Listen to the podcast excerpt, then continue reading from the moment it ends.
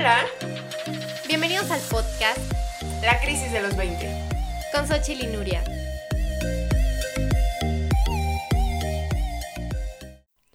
Hola, ¿cómo están? Bienvenidos al capítulo número 8 del podcast. Yo soy Xochitl Y yo soy Nuria. y el día de hoy, ¿de qué vamos a hablar? Vamos a hablar de estudiar algo fuera de lo común, algo no normal, y más siendo mujer. Bueno, igual en un ratito vamos a platicar con una marino y pues nos cuenta igual de su experiencia y cómo ha sido eh, ser mujer en un lugar lleno de hombres. Pero bueno, antes de, De de- empezar. de empezar con el invitado, o sea, tú de chiquita, ¿cuál era así como que... Mi carrera, dices, ideal. Ajá, lo que querías estudiar? Bueno, en ese momento era de que, ¿qué quiere, ¿en qué quieres trabajar? ¿O qué quieres ser cuando seas grande? ¿Sabes? Yo de chiquita, hace tiempo recordé que yo decía, quiero ser artista. Eso decía yo. Anda. Y me decían, pero artista cómo? O sea, ¿de qué, no? ¿Qué, qué, qué tipo de arte o así? Y yo decía, no sé, solo sé que quiero ser artista.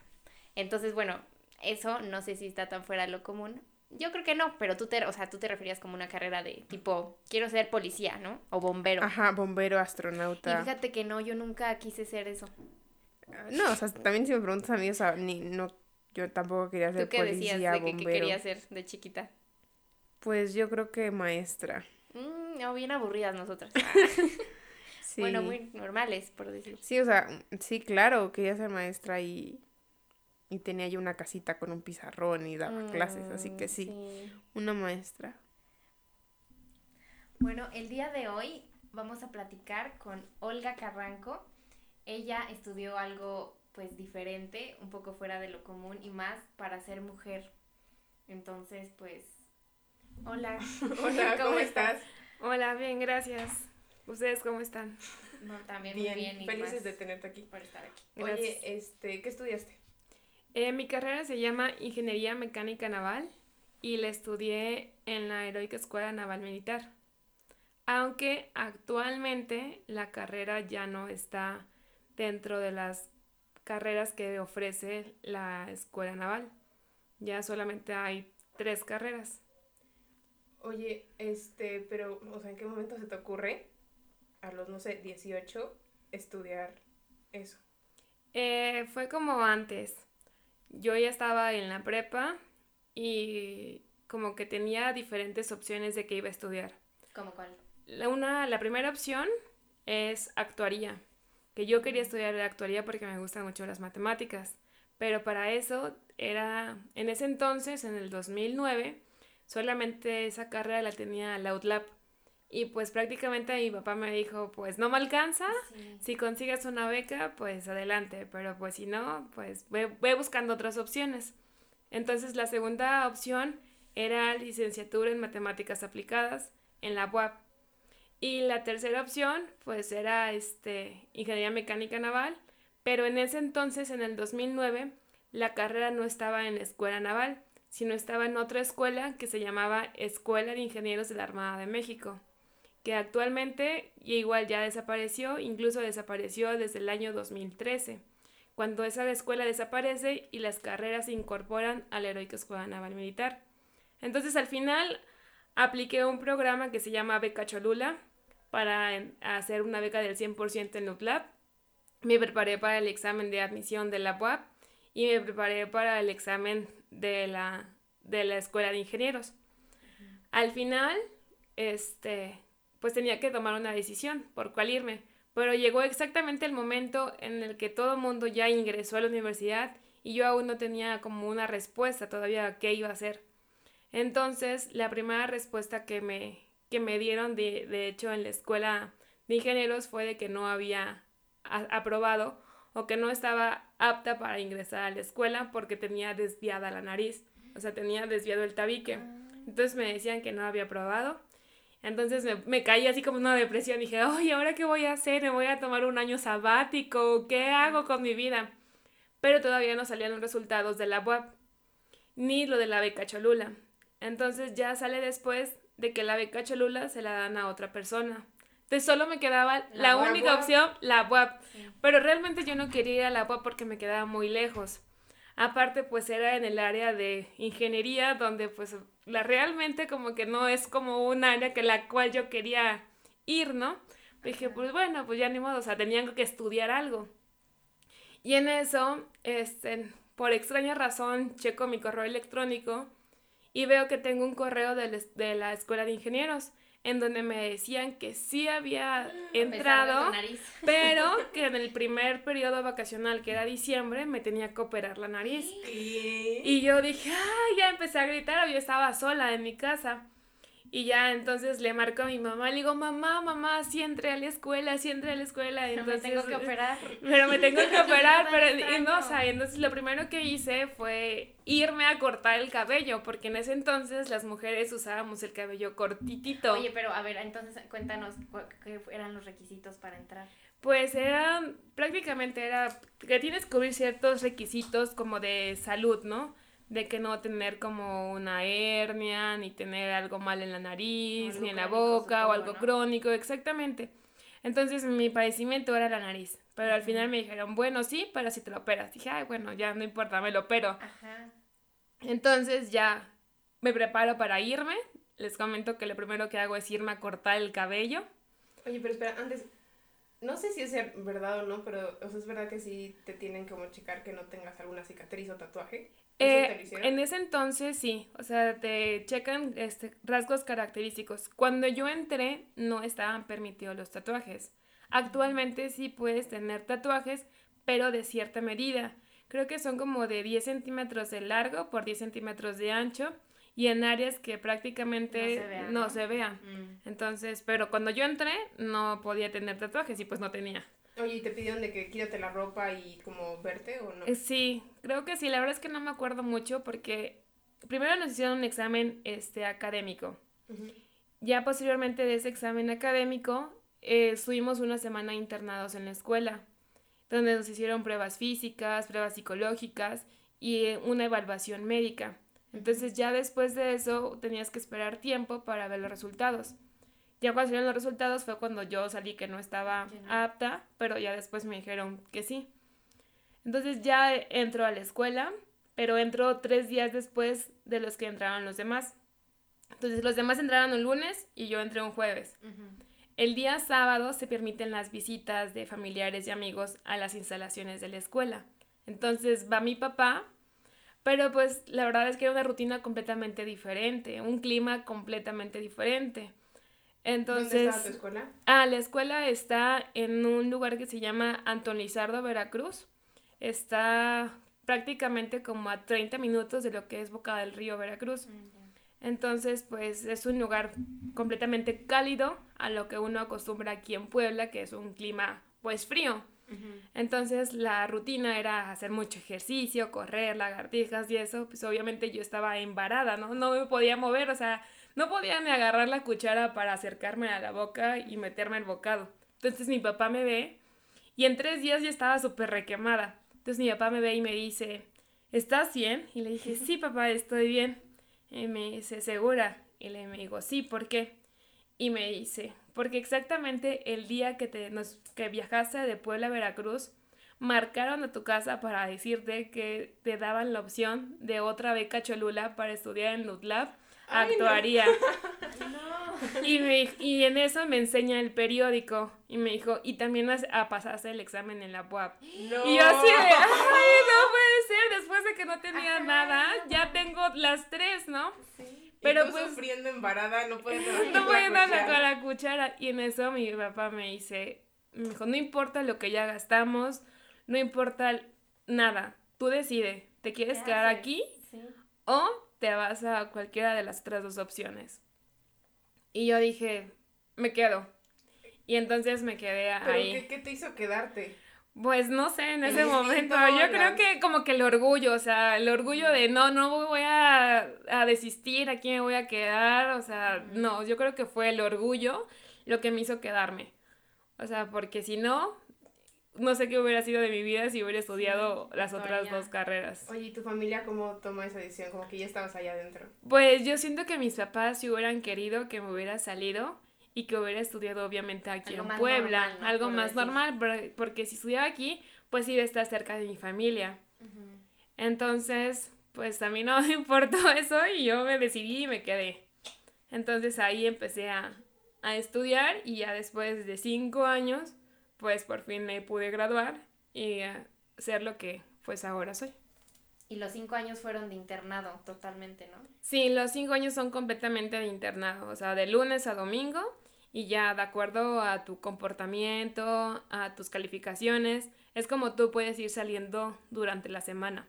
Pero pues si eres una persona así normal, promedio, nada más como que tienes derecho a salir los días domingos. Entonces, pues ya depende de ti cuántos días quieras salir. Ajá. Oye, ¿y como cuáles faltas eran las que, o sea, que eran las cosas como que no tenías que hacer, como qué comportamientos no estaban como permitidos? Eh, por ejemplo, una de las cosas por las cuales más te arrestaban, que es como decimos en la escuela para que no te dejen salir los días que están francos, es este ir sucio. O sea, que tengas tu uniforme sucio con alguna manchita. Que no lleves tus zapatos bien boleados. Como hombres, que tengas el cabello no con el corte reglamentario. O como mujer, que te estés toda despeinada. Eh, llegar tarde a las listas, llegar tarde a clases, llegar tarde a cualquier lugar que tenías que llegar temprano, Oye, pero era ¿cuál motivo de arresto. ¿Cuál era el peinado de mujer si dices que lo tenían como corto? En ese entonces era cortito, o sea, era como... Al hombro. No, más arriba, o sea, literal como al lóbulo de la oreja, ahí nos las cortaron. De Ya conforme fueron pasando el tiempo, como que se dieron cuenta que nos veíamos Como- sí, no muy bien. Y Dijeron, no, déjenle crecer el cabello. Entonces ya después el peinado reglamentario era hacerte una coleta y de la coleta hacerte un chongo. Pero el chongo como que no tampoco tan grande que pareciera que tuvieras como un melón atrás, ¿no? Sino que era un tamaño proporcional a tu cabeza, ¿no? O sea, tenía que ser discreto el chongo. Y obviamente con todo el cabello bien recogido, así, mucho gel, spray, Como todo lo que... enfermera, por decir, ¿no? Ah, más o Un menos, chonguito. así es, Ujú. con chonguito. Y tenías que usar una red en el chongo para que no se te salieran los, Los pelitos. los pelitos. Oye, y las, eh, no sé, como los productos de necesidades básicas, eh, ¿te los daba la escuela o tu familia te los llevaba? No, por ejemplo, tu familia te los puede llevar, pero obviamente hay muchas personas que no tienen a su familia cerca. Por ejemplo, la escuela está en Veracruz y había gente que, no sé, que era de, de los Mochis, Sinaloa, o que era del sur, ¿no? Que era lugares de Mérida. Entonces, pues no era de que su familia podía visitarlos constantemente. Entonces, lo que ellos hacían era que el día que salían francos, o sea, que su día libre, salían y compraban sus cosas, pues de sus enseres personales. O sea, no que te daban nada no, lo que te daban en la escuela eran uniformes, libros, comida, zapatos, pero así como que ya tu, tu jabón y tu shampoo, Sí, no. Lo que sí te da la escuela es te da una pensión recreativa estudiantil, lo que nosotros conocemos por las siglas PRE. Y a la semana, este, lo, la cuota mínima que te dan, en ese entonces eran 200 pesos. Y ya igual, conforme ibas aumentando de grado en la escuela, te iban este, incrementando esa pensión que te daban. Y por ejemplo, si tenías buenas calificaciones y tenías en todas tus materias arriba de 9, te daban tu doble pre. O sea, sacar buenas calificaciones hacía que tuvieras más dinero cada semana. Entonces, pues con esos 200, 200 pesos, perdón, cada semana, pues comprabas tus Cositas, cosas Ajá. o pues podías salir al cine o comprar otras cosas, no precisamente jabón y shampoo. Sí, claro, porque también estás como súper joven y pues también quieres salir a divertirte, ¿no? Pues sí, exactamente, o sea, entras de 18, a- de 18 años y lo único que quieres hacer pues es, después de 7 días estar ahí encerrado, pues es Salir. liberarte y Ajá. acabarte Salir el mundo corriendo. en un día. Sí, claro, un día. Un día de excesos. Así es. Pero la desventaja es que éramos como Cenicienta. A las 12 de la noche teníamos que sí, regresar a la escuela. Entonces, bueno, tampoco podían hacer mucho, ¿no? No, tampoco. La gente que te digo que estudiaba y tenía cal- buenas calificaciones podía salir el sábado, quedarse el sábado en la noche en el puerto de Veracruz y el día domingo hasta la noche regresar. O sea, a ellos sí les daba tiempo salir de antro el día sábado. Sí, y no ir regresar a dormir. No, no regresaba a dormir a la escuela. Oye, ¿y cómo era el ambiente ya en el internado? Pues había días buenos y había días malos. Había días o semanas que era semana roja, en la que todo el mundo andaba estresado y te arrestaban por todo. y había semanas en las que era muy tranquilo. Entonces todo dependía de, pues, de cómo estaba el ambiente. Por ejemplo, había días en los que se hacían como competencias, lo que nosotros llamamos interbrigadas, que, por ejemplo, un grupo de personas competía con otro en diferentes este, actividades, deportes y ramas, ¿no? Que había competencias de atletismo, como de CrossFit, competencias de, este, de natación, de fútbol, básquetbol.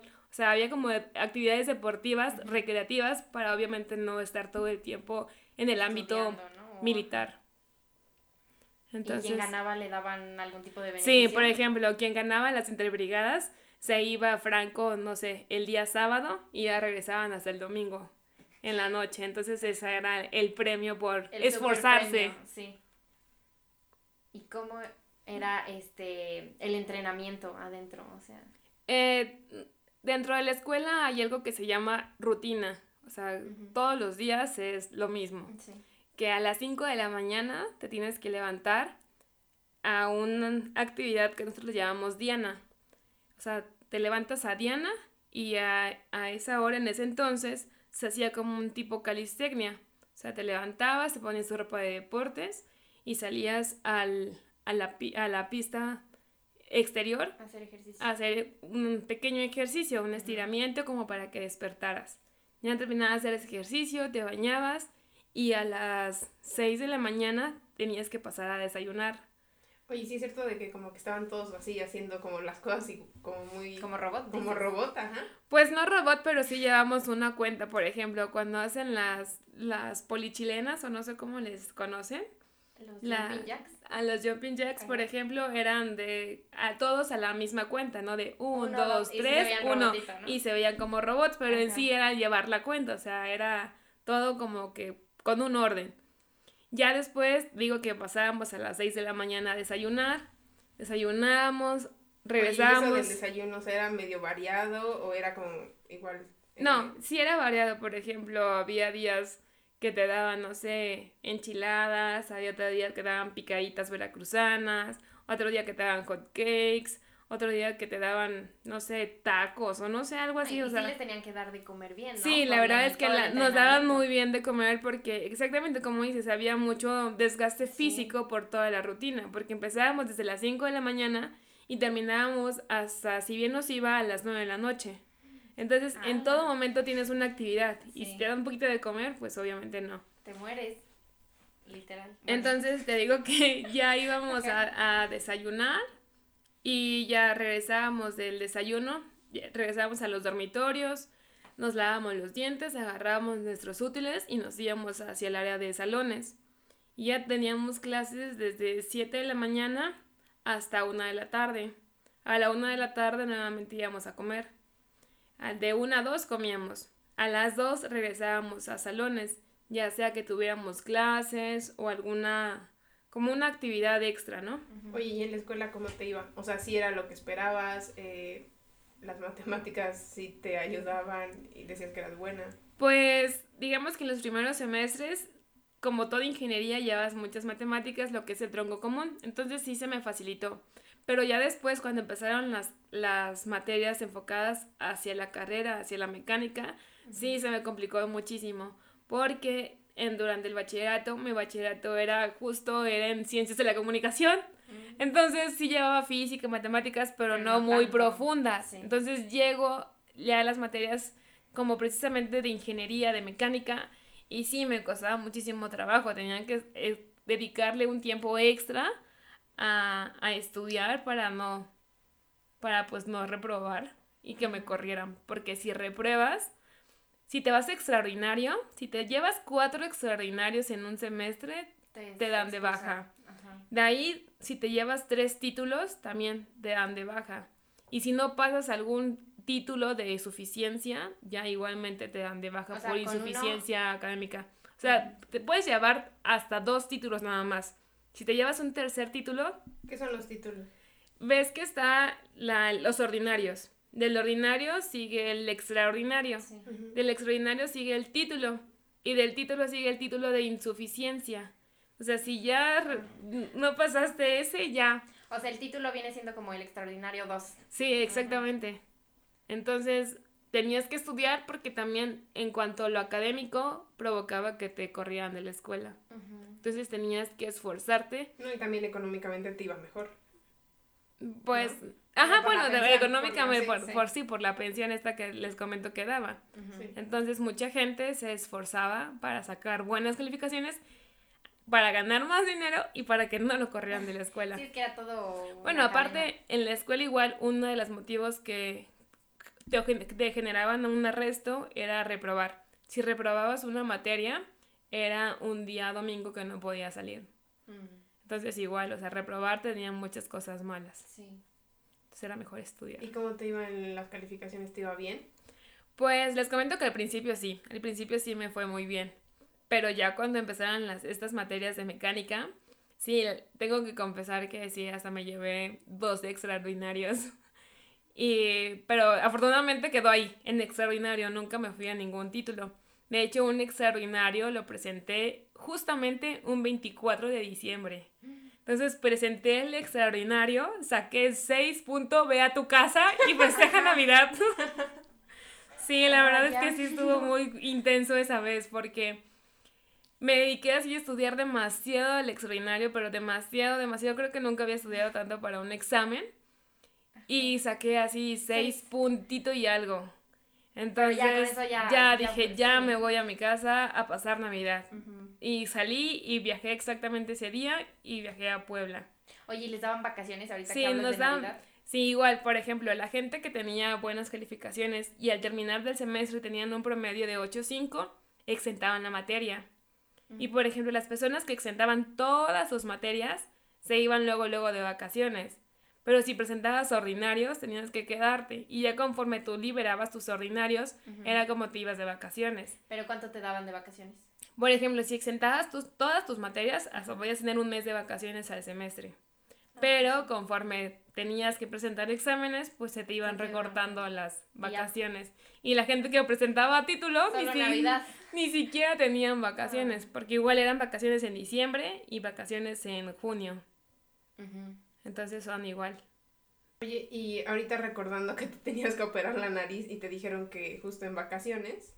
Ah, pues ¿Qué esa- pasó ahí? esas vacaciones, salí de vacaciones. No, ahí fue, ahí cuando era cuando me iba muy bien en la escuela, porque eran los primeros era el primer semestre. Entonces todo lo, prácticamente todo lo que yo vi en el primer semestre ya lo había visto en la prepa. Entonces me fui luego luego de vacaciones y me operaron la nariz. Y pues estuve todo el, todo ese diciembre, o sea, el diciembre del 2009, con mi cosa aquí en la nariz. Y ya después regresé a la escuela y todavía seguía incapacitada. Ajá. Porque tenía como unas gasas, como unos tubos adentro de la nariz, los algodones. Y ya después ya me los quitaron y pues ¿Y ya. cuánto tiempo estuviste entonces de incapacidad? Yo creo que como un mes, Ah, más bueno, o menos. ca- casi todas tus Sí, vacaciones. las ¿no? vacaciones y un poquito al regresar a clases todavía. Y regresaste con una gran nariz. No, pues obviamente tampoco fue así como que... Porque todavía el otorrino me dijo, si quieres te hago también estética. La estética. Pero si te la hago estética, tu tiempo de recuperación Va a ser más. largo. Ah, Y aparte vas a quedar como toda ojerosa. Ujú. Y le dije, no, no, ya después ya habrá tiempo para hacerme lo estético. Ahorita solamente hágamelo por salud y ya después la vanidad. Oye, bueno, y ya regresando al internado, este, ¿qué cosas eran como súper estrictas? O sea, como alguna experiencia que nos puedas contar.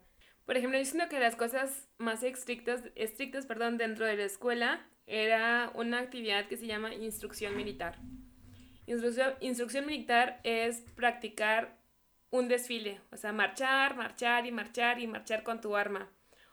Yo era de la banda de guerra y tocaba el tambor. Dentro del- de la escuela le llamábamos caja, pero es un tambor.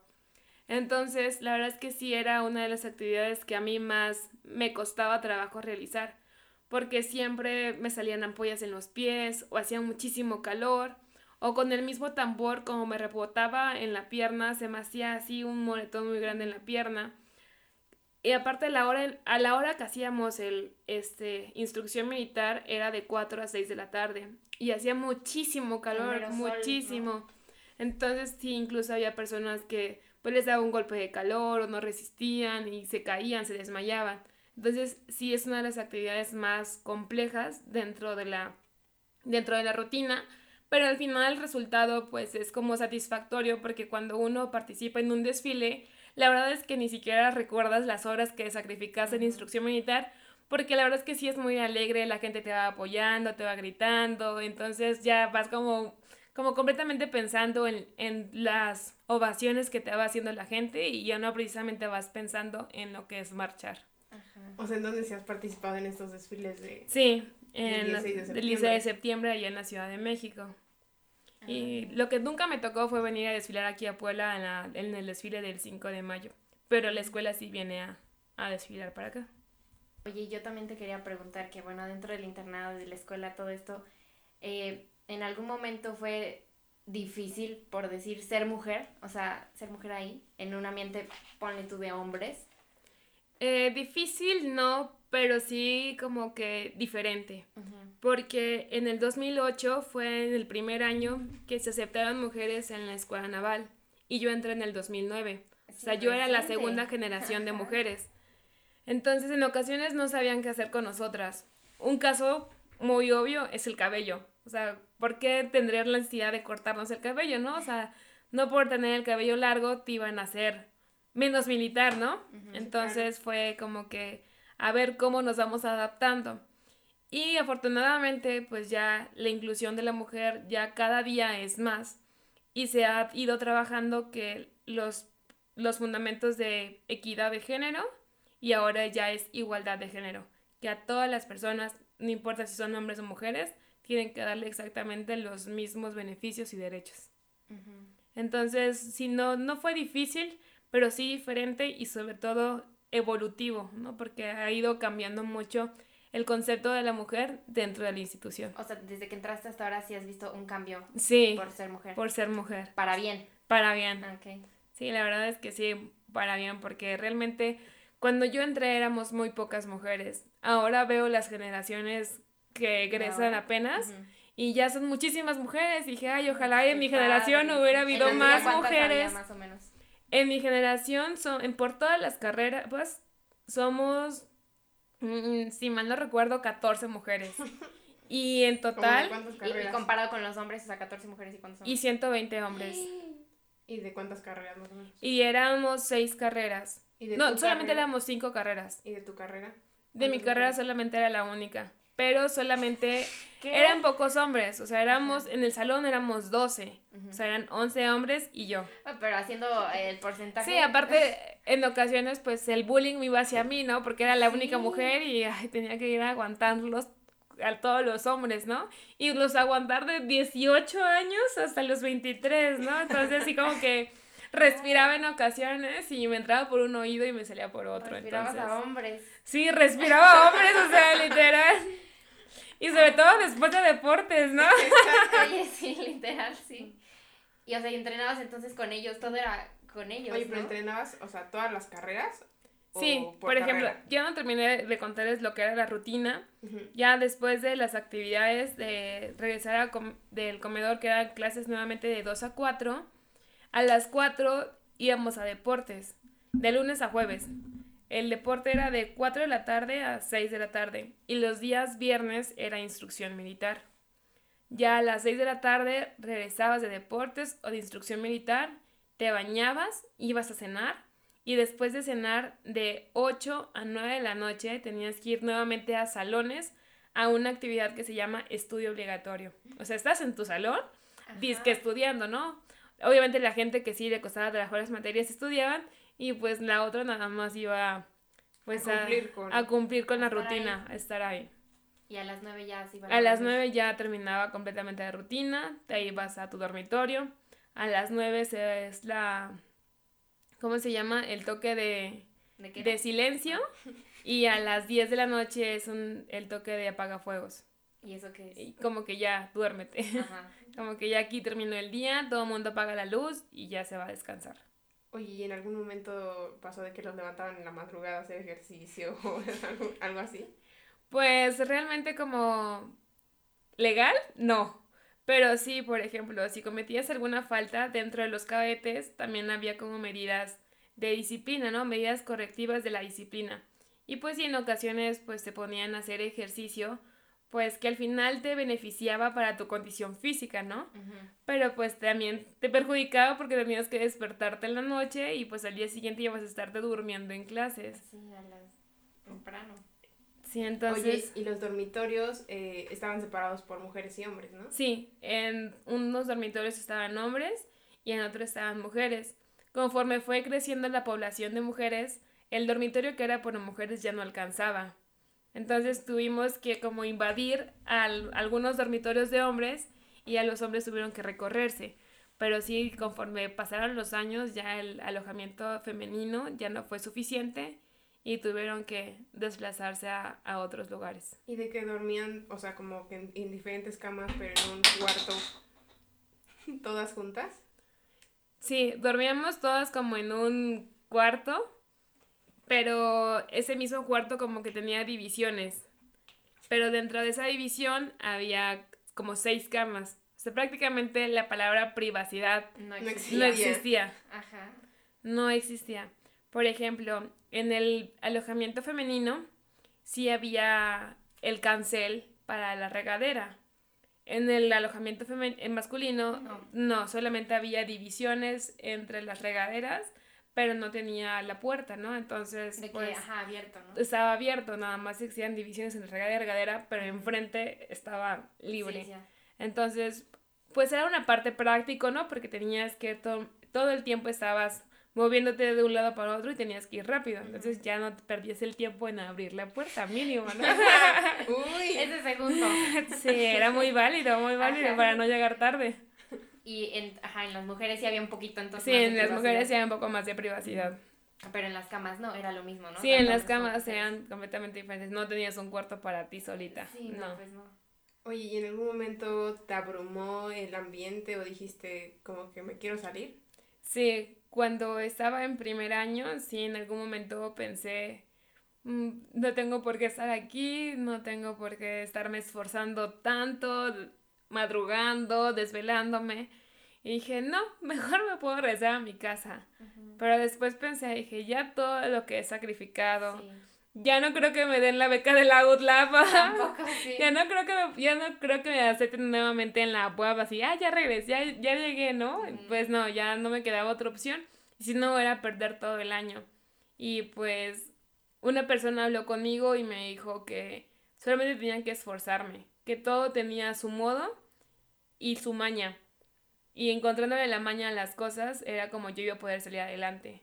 Y sí, efectivamente encontré la maña de hacer las cosas y ya fue que me tranquilicé y, pues pude lograr graduarme. Oye, ¿y de tu generación muchos desertaron?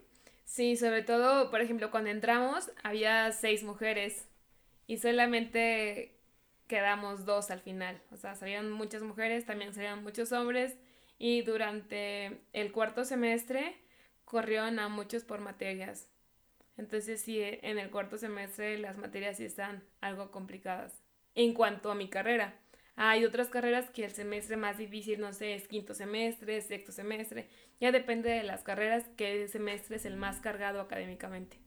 Te gradúas y ¿qué haces saliendo? O sea, ¿qué hiciste?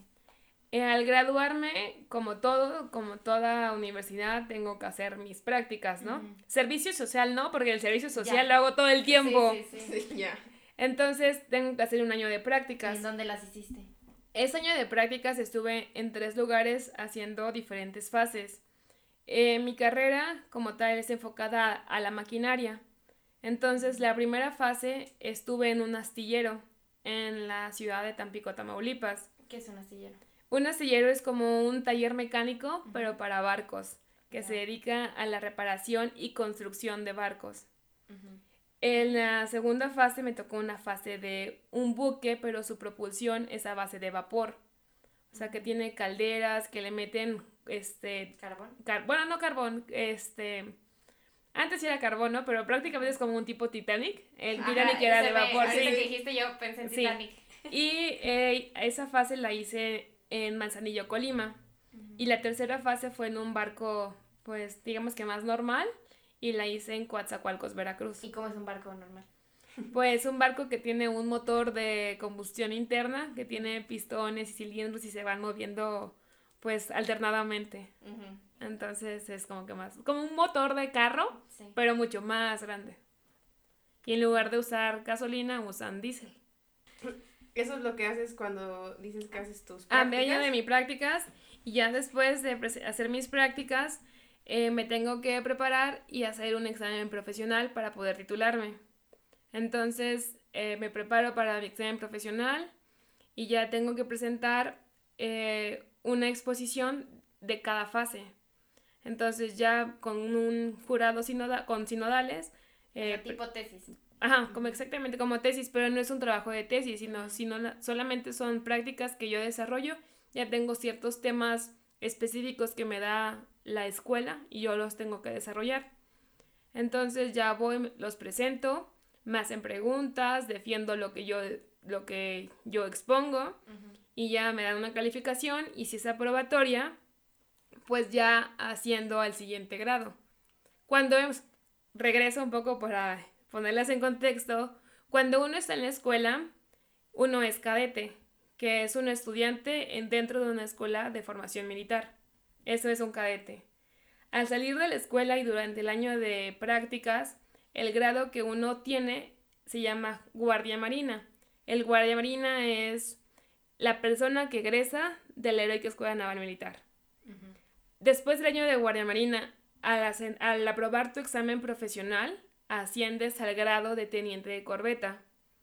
Y ya entonces... En ese momento, en ese momento me volví teniente de corbeta.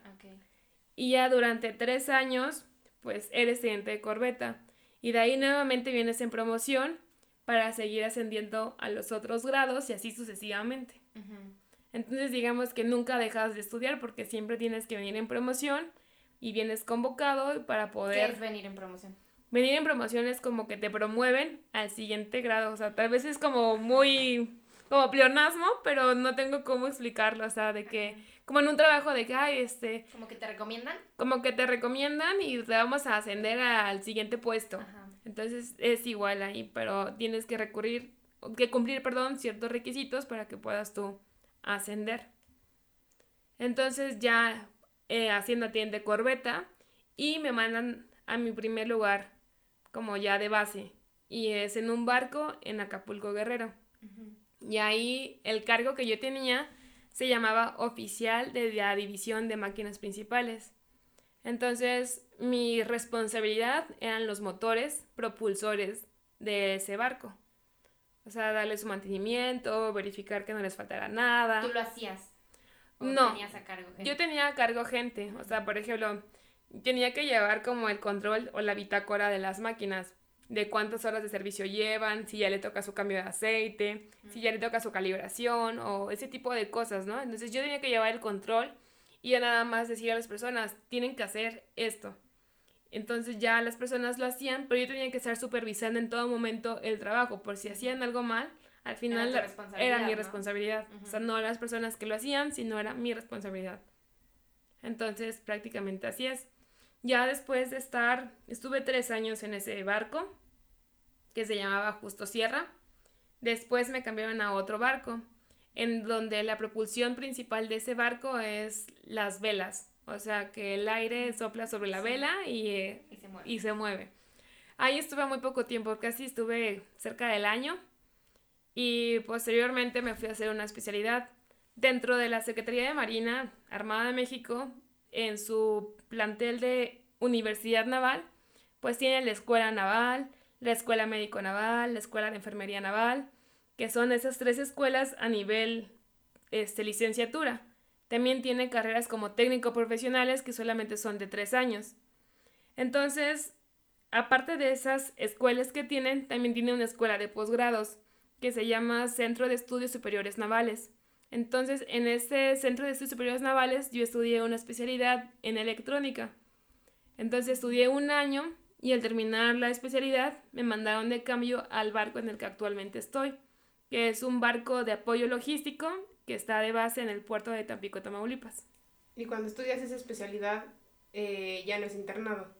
No, ya no, ya no es internado, ya, eh, ya, ya eres una persona normal estudiando como común y corriente. Ya vas a tus clases, terminan tus clases, te puedes ir. Entonces ya es como normal. Oye, pero antes, igual como entre paréntesis y para dar contexto, ¿qué es ser naval? O sea, la palabra naval, ¿qué significa? Ser naval es que estás enfocado al ámbito de lo marítimo, o sea, del mar. Eh, por ejemplo, está la Secretaría de Marina y la Armada de México. las dos tienen un solo secretario, ¿no? Que es el secretario de Marina. Pero ahí son dos ámbitos importantes que se dividen. La Secretaría de Marina está enfocado a la salvaguarda de la vida humana en la mar, de, este, de la protección portuaria, y más ahora que las capitanías de puerto ya no pertenecen a la Secretaría de Comunicaciones y Transporte, sino que ya aparecen, sino que ya pertenecen, perdón, a la Secretaría de Marina. Y la Armada de México es como el enfoque militar, el enfoque de guerra que tiene la, Marina. exactamente. Y ser naval es pertenecer a un ámbito marítimo. Por ejemplo, algo muy básico con, con lo que te puedes dar cuenta es que, por ejemplo, el primero de junio es el Día de la Marina Nacional. En, en ese primero de junio se celebra, no sé, que los pescadores, que la gente que trabaja en remolcadores, en toda la gente que trabaja en el ámbito marítimo. Y el 23 de noviembre se celebra el Día de la Armada. El día exclusivamente eh, como que fue la vez que el que zarpó el último este, barco español de México gracias a la defensa del personal naval en de, la, de, la, de la Secretaría de Marina. Entonces por eso se festeja el Día de la Armada y el Día de la Marina Nacional. Sí, ya. Entonces, eh, seguimos en la historia que te, eh, te ¿cómo dijiste? ¿Que te pasan a Tampico? Ah, sí, me pasan ya a Tampico y ahorita estoy de base en ese buque de apoyo logístico. ¿Y, ¿Y qué hace ese buque? las funciones principales de ese buque es prestar apoyo a la, a la población civil en caso de desastres naturales pero también apoyamos, como su nombre lo dice, logísticamente, en traer este, pues mercancías de, del extranjero que son en beneficio de las instituciones de la Secretaría de Marina, de la Defensa Nacional y actualmente de la Guardia Nacional. Entonces traemos esa mercancía aquí a México y aquí en México ya llegando a puerto pues se distribuye de manera logística. ¿Y de dónde traen esa mercancía? Pues prácticamente la mayoría de la mercancía se trae de Estados Unidos. Mm. Entonces ya vamos a, Estados Unidos y ya la traemos hacia aquí, lo que es el, país. ¿Y, la reparten aquí mismo en el país o van a otros lugares? Sí, no, aquí mismo se reparte, o sea, aquí es donde se reparte. Y en cuanto al apoyo a la población en caso de desastres naturales, eh, pues es embarcar víveres, embarcar este, lo necesario para trasladarnos al lugar donde se encuentra la afectación y prestarles apoyo a la población. ¿Has, ido alguna vez a algún lugar? Sí, en el, año pasado justo, no sé si recuerdan que hubo un terremoto en, en Haití y el barco, eh, estuvimos en Veracruz y ahí en Veracruz nos embarcaron pues muchísimos víveres y los tuvimos que llevar a Haití. Y ahí en Haití ya se desembarcaron por personal de, allá. y ya ellos lo distribuyeron en su forma logística a, la población.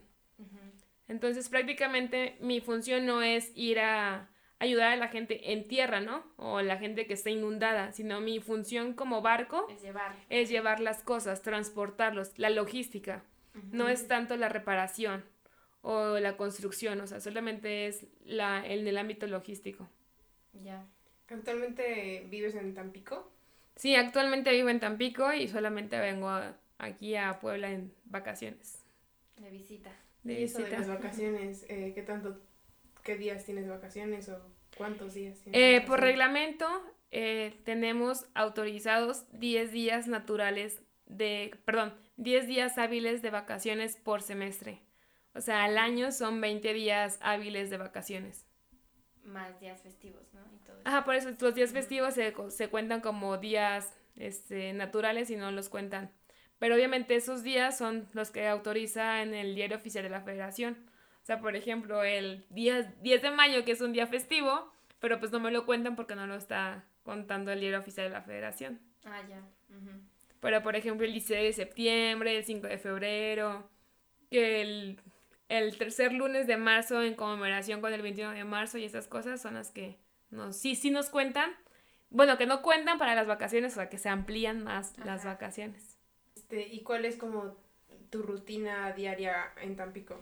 Eh, y en Tampico eh, es una rutina completamente diferente a la escuela, o sea, ya, ya la escuela terminó, te formó militarmente, te preparó para la vida en la mar y ya tienes que aplicar lo que aprendiste en la escuela en tu trabajo ahora. Entonces, mi rutina actualmente, pues me sigo despertando temprano, pero ya no tan temprano como en la escuela. Mi entrada al trabajo es a las 7 de la mañana. Y eh, pues como militares tenemos que tener una condición física, digamos que considerable y en buen estado. Entonces, de 7 a 8 de la mañana hacemos deportes todos los días. Bueno, igual de lunes a jueves. Y el viernes, de 7 a 8, seguimos haciendo instrucción militar. Pero ya no es tan pesada como en la escuela.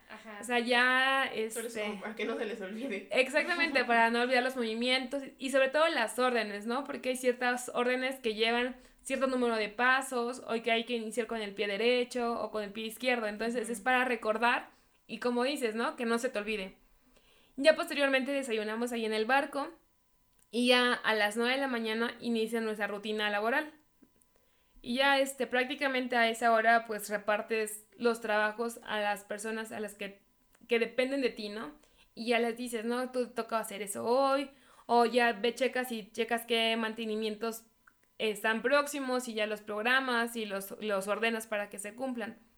Y ya a la una de la tarde comemos y de dos a tres, si sigue habiendo mucho trabajo pendiente, continúas trabajando. Si no, de dos a tres de la tarde, pues son conferencias. Al personal militar, al naval militar, se les imparte conferencias que de equidad de género, cuestiones de salud, eh, sobre leyes y reglamentos. Entonces, prácticamente de 2 a 3 de la tarde son conferencias como para la formación del, del personal también. Formación y también capacitación. Y ya a las 3 de la tarde las personas ya se pueden retirar e ir a su casa. O lo que nosotros le conocemos como irse francos. Ajá, desde la escuela, ¿no? Ese sí. término. Oye, y este. ¿Y cómo es? Bueno, eso es cuando están como en tierra, ¿no? Sí. Pero ¿qué pasa cuando tienen, no sé cómo se llame? Eh, ¿Navegar? Ándale. Cuando estamos navegando, eh, digamos que 24 horas del día se reparten en trozos de guardia. Hay tres, tres trozos de guardia, de cada uno de cuatro horas. O sea, por así decirlo, que un trozo le va a tocar hacer ocho horas de guardia al día. Pero, por ejemplo, si entras de 8 a 12 de la mañana, te toca hacer guardia de 8 a 12 de la noche. Si te toca hacer guardia de 12 a 4 de la tarde, te toca hacer guardia de medianoche a 4 de la mañana. Y el tercer trozo entra de 4 de la tarde a 8 de la noche. Y eh, durante la mañana entra de 4 de la mañana a 8 de la noche. Entonces, así es como están divididos los trozos de guardia cuando el buque se encuentra navegando. Entonces, este, pues la rutina ya es muy diferente navegando porque igual, el desayuno siempre y la comida van a ser las mismas horas. A las 7, a la 1 y la cena sí varía dependiendo, ¿no? A veces puede ser a las 6 o a las 7 de la noche, pero cenamos muy temprano. Pero ¿cómo les avisan a cenar o eh, la campana, Digamos que dentro del ámbito marinero existe un instrumento que se llama pito marinero. Y con el pito marinero es como si fuera un silbato. Lo tocas y hay diferentes toques.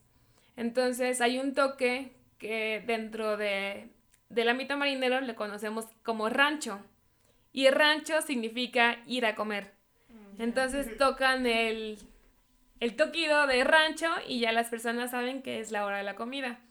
Igual hay un toque para este, salir a formar, hay un toque para el para que ya la conclusión del trabajo, hay un toque para los honores a la bandera, hay toques para, para hacer honores a las autoridades o a los mandos, entonces hay toques para todos. Entonces tienes que aprender también los, toques.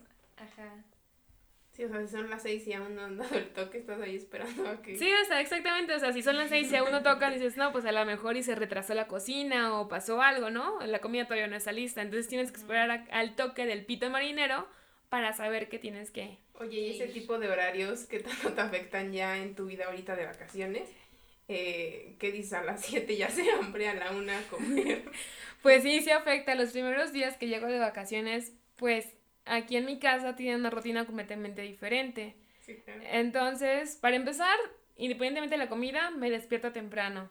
O sea, por muy tarde, siete y media de la mañana, y O estoy sea, ya no te despierta. puedes... des- Ya, o sea, no, ya- ya no me puedo seguir durmiendo. Al menos que, pues, no sé, me haya desvelado un día antes, me levanto un poquito más tarde. Pero si no, las siete y media y ya estoy arriba. Como Sí. que mi organismo necesita ya ver la luz del sol. Y no dices hacer ejercicio, mi rutina. Pues a veces No. sí, a veces no. Obviamente también quiero descansar Sí, en lo que son las sí, sí, sí. vacaciones. Y ya después de eso, pues desayuno. Y por ejemplo, este, aquí mi familia come muy tarde. Entonces llega la hora de la, de mi comida a la una y ya tengo hambre, ¿no? Entonces, ¿qué hago? Abro el refrigerador y veo qué es lo que hay para mínimo aguantar hasta que llegue este pues mi familia y a comer con ellos, ¿no? Porque tampoco voy a comer yo solita si supone que soy de vacaciones para poder disfrutar a mi claro. familia. Entonces seguíamos con tu vida en el... cuando estás navegando. Ah, bueno, ya cuando estás navegando, pues ya están los trozos de guardia. Y si hay trabajo pendiente, pues vas y después de que desmontas de tu guardia, te incorporas a las actividades del trabajo. Si no hay como trabajo pendiente, pues sí es muy demandante estar ocho horas de guardia. Entonces, si no estás de guardia, pues procedes a descansar. Entonces, ya dependiendo de si hay trabajo o no, de las actividades que se realizan en el barco. Oye, y ahorita en el barco en el que estás, ¿cuántas mujeres hay? En el barco en el que estoy actualmente son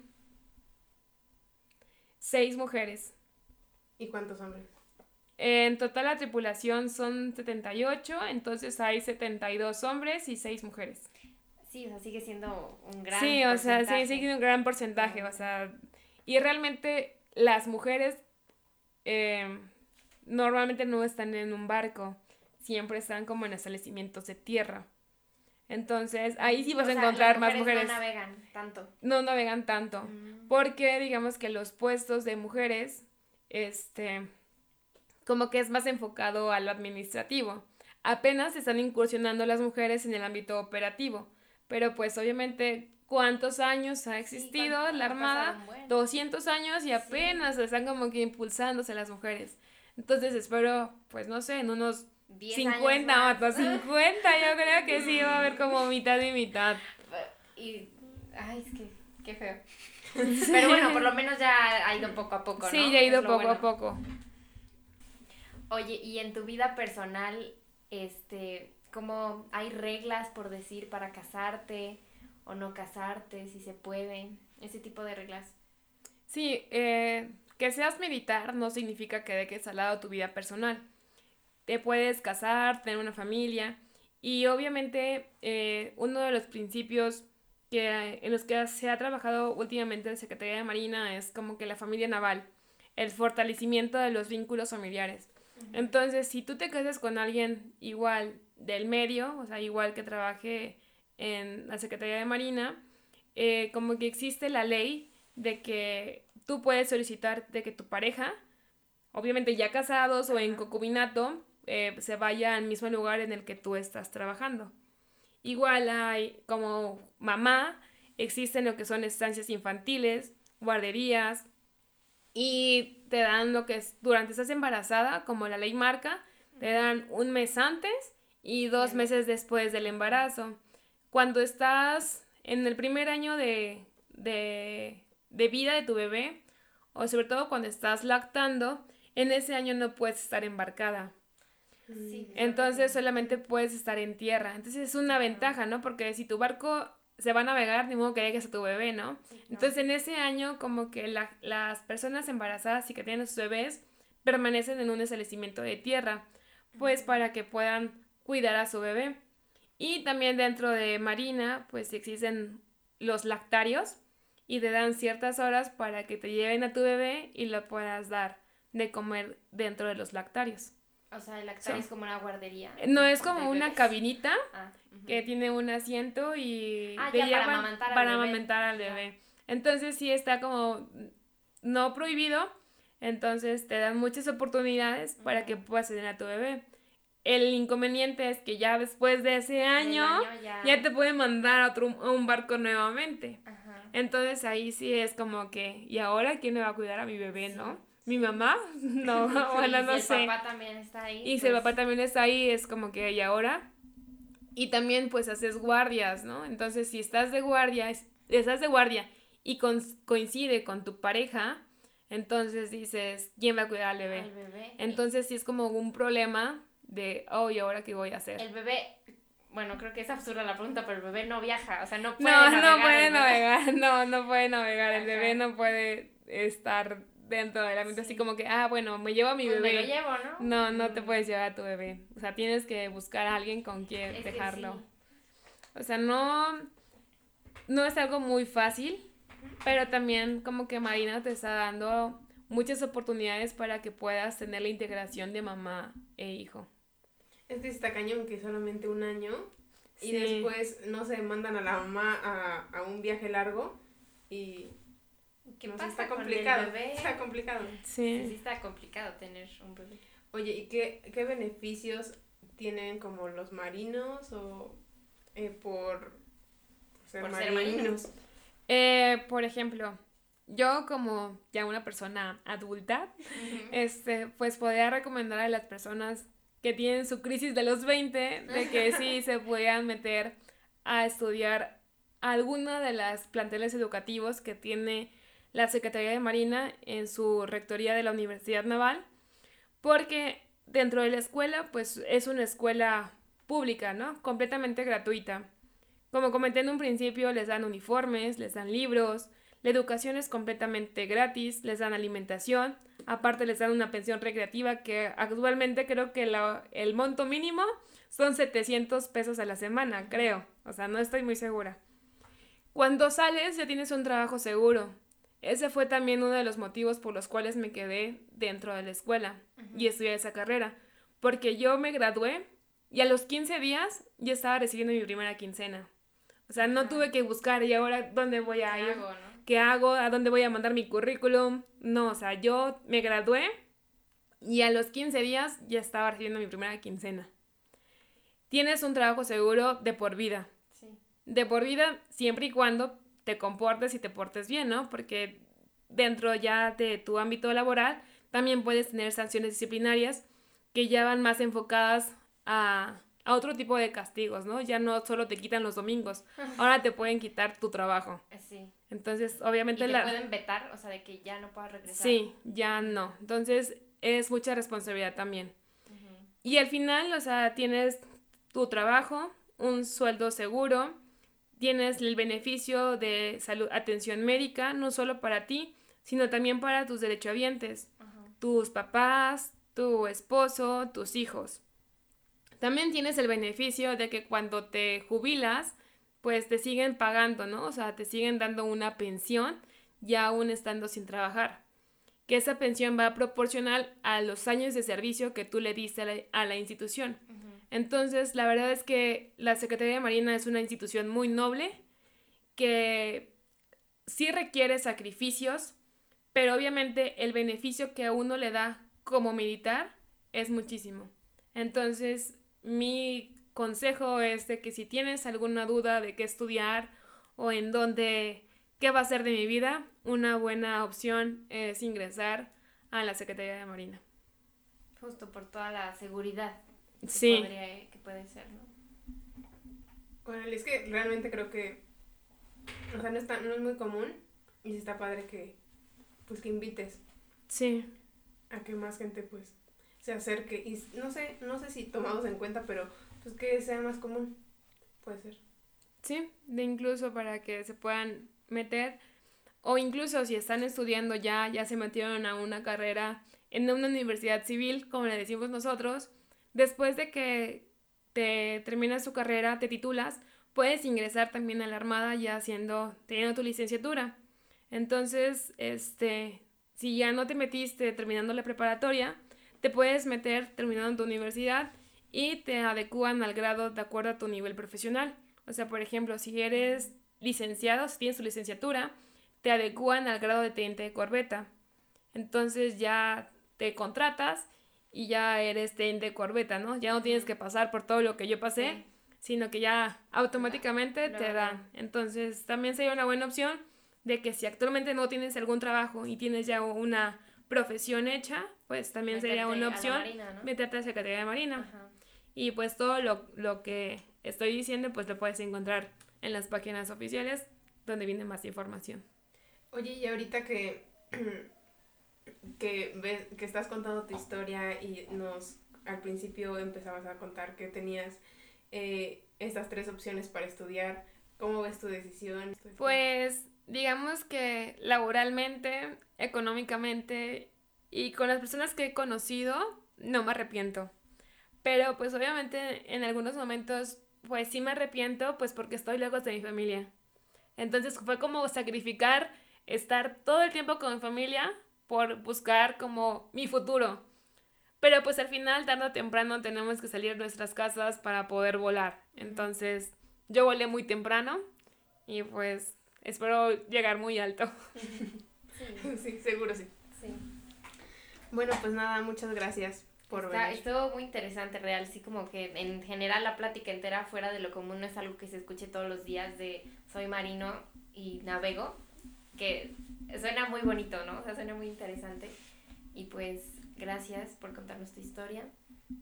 Muchas gracias a ustedes por invitarme y el mejor de los éxitos también para ustedes dos. Gracias, gracias. gracias. Igual para ti. Gracias.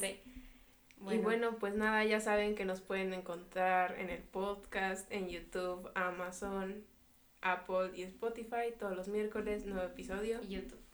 Y YouTube. No sé si dijiste, ya, ya había dicho ah, YouTube. Y YouTube. y bueno. Así pues que bueno, eso es todo. Bye. Bye.